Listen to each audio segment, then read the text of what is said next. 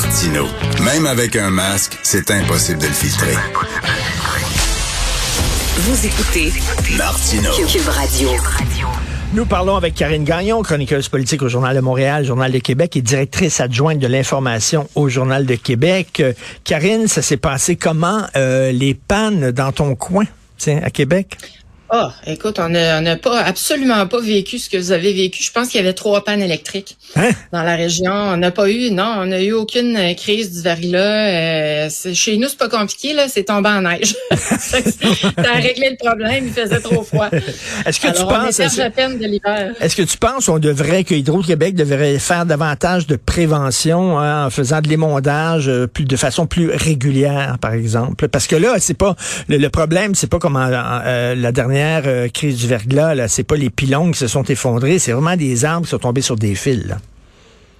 Ben écoute, moi je pense qu'il devrait faire plein de choses là, avec les changements climatiques. Je pense qu'on devrait être en prévention pour l'avenir. Euh, puis je pense aussi qu'on devrait songer à enfouir des fils parce que euh, même si c'est pas les pylônes qui sont responsables, moi pour vivre dans un quartier où est-ce que les fils sont enfouis, je peux te dire qu'à chaque fois qu'il y a des pannes électriques dans notre région, là chez nous il y en a pas. Alors Ben, c'est sûr ça. que le premier ministre dit que ça coûterait 100 milliards là enfouir tous les fils, mais là c'est un peu démagogique là. C'est sûr qu'on ne demande pas de faire le système au complet, sauf qu'il faudrait qu'on réfléchisse pour l'avenir, puis qu'à mesure qu'on fasse des travaux, ben on commence à remplacer le réseau petit à petit, parce que des, des crises comme ça, on le sait, on va en avoir de plus en plus avec euh, ce que je disais, les changements Ben climatiques. oui. Donc, euh, il faut penser un petit peu plus loin que le bout de notre nez parce qu'à un moment donné, ça coûte. D'après moi, là, ça prendra pas tant d'années que ça, ça- on va le rejoindre là, pas loin du 100 milliards euh, en frais puis en indemnisation. on n'a pas besoin, là, on n'a pas besoin d'enfouir euh, dans, dans les régions rurales. Là, Tu sais, on s'entend, c'est dans les grands centres urbains et surtout à, à Montréal, euh, c'est qui, qui est le problème. Là. C'est ça. Mais là, Hydro-Québec disent oui, mais on veut couper des arbres, des fois, ou les émonder, puis euh, le citoyen veut pas en disant ben je l'aime cet arbre-là. Ben oui, mais c'est une raison d'État. À un moment donné, Hydro-Québec a le pouvoir de dire mais nous autres, on, on va l'émonder ton arbre.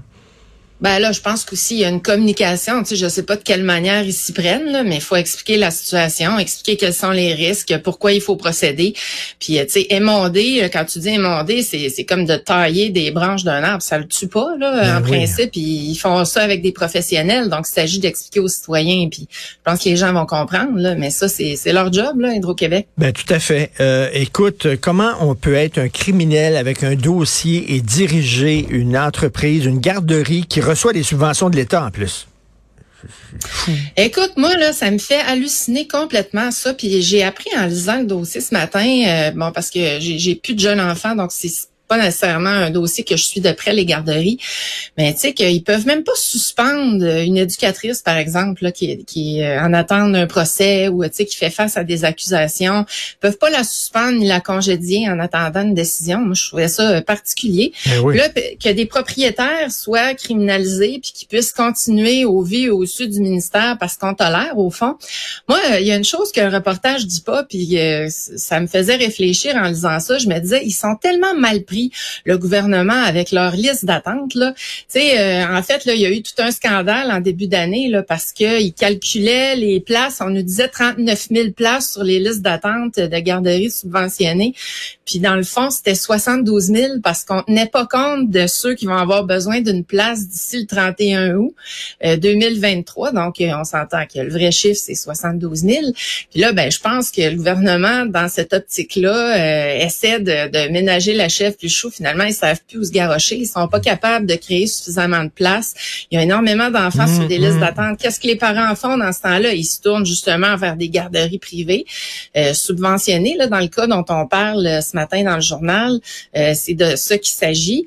Et, euh, et aussi, il faut rappeler, Richard, que les places dans ces garderies-là, là, c'est l'équivalent d'hypothèque là, pour bien des Ben gens. oui. Des fois, c'est 15 000 piastres par année. Pour quelqu'un qui est criminalisé, c'est quand même... Ben, tu sais, mais, mais comment ça il- ça sert à quoi les ordinateurs dans les bureaux des fonctionnaires? C'est pas rien, ça sert pas rien qu'à regarder des, des vidéos de chats qui flushent les toilettes, là, Christy. Ils peuvent aller, là, sur un plumitif puis dire, hey, ce gars-là, il a un dossier criminel. Ben voilà. On subventionne pas sa Ben, garderie. sais, on dirait des fois qu'on met pas les priorités au bon endroit. Tu sais, il est question d'enfants en bas âge. Tu sais, tu peux-tu avoir plus euh, inoffensif que ça des enfants en bas âge? C'est des systèmes dans lesquels on, les parents les confient à ces gens-là puis l'État les subventionne. À partir de ce moment-là, il me semble qu'il devrait y avoir une surveillance étroite. Puis j'ose espérer aussi qu'il n'y a pas tant de ces propriétaires-là qui sont criminalisés. Donc, ça demanderait pas normalement des interventions à tout casser à gauche et à droite. En tout cas, j'espère là euh, que c'est des cas euh, d'exception. Mais comment ça se fait qu'on les laisse aller? Puis en plus, ils savaient là, ils toléraient dans ces cas-là. Ça fait plusieurs cas qu'on sort en fait, qu'on recense depuis l'année passée, puis il se passe toujours rien. Oui, oui, non, non, c'est vraiment. Puis regarde, aujourd'hui, euh, tu parles de, protéger les jeunes enfants, euh, parce qu'on s'entend que si un gars a fraudé le gouvernement, il n'y a pas beaucoup de morale, puis on peut se poser des questions en disant, c'est-tu la bonne personne à prendre pour euh, être une garderie? Mais tu as vu cette histoire-là du gars qui a agressé sexuellement sa fille, il l'embrassait sur la bouche, il rentrait avec elle dans la douche, quand prenait sa douche, supposément pour y laver les cheveux. La petite fille, maintenant, elle a 18 ans, elle est totalement traumatisée. Karine, le gars, il a été condamné à purger une peine de huit mois. Déjà, huit mois, c'est pas assez pour ce qu'il a fait euh, chez lui. Christy, comment ça ben, se fait? Ben écoute, le juge était sans connaissance parce qu'il a dit j'ai pas le choix de me ranger à la suggestion commune des avocats parce que c'est de ça qui était question. Le procureur de la couronne, lui, il trouvait que c'était c'était correct. Semble-t-il. D'ailleurs, j'aurais bien aimé connaître son nom là, parce qu'il était pas dans l'article. Ben oui. Mais sais, comment, comment expliquer qu'un procureur de, la couronne euh, doit se faire reprendre par le juge dans son jugement qui trouve que ça n'a pas de maudit bon sens de, donner une peine aussi clémente finalement à ce gars-là? Après, ça fait jurisprudence, là. Ben le juge dit, si je me range pas derrière ça, euh, après ça, ils vont aller en appel, puis ça va être renversé. C'est un peu ça, là. Mais, mais, mais, Karine, il y a eu plusieurs histoires d'agresseurs sexuels qui ont purgé des peines à la maison. Voyons donc, selon moi, là, après le meurtre, le, le, le, le, crime le plus grave que tu peux faire, c'est d'agresser sexuellement des enfants. Voyons.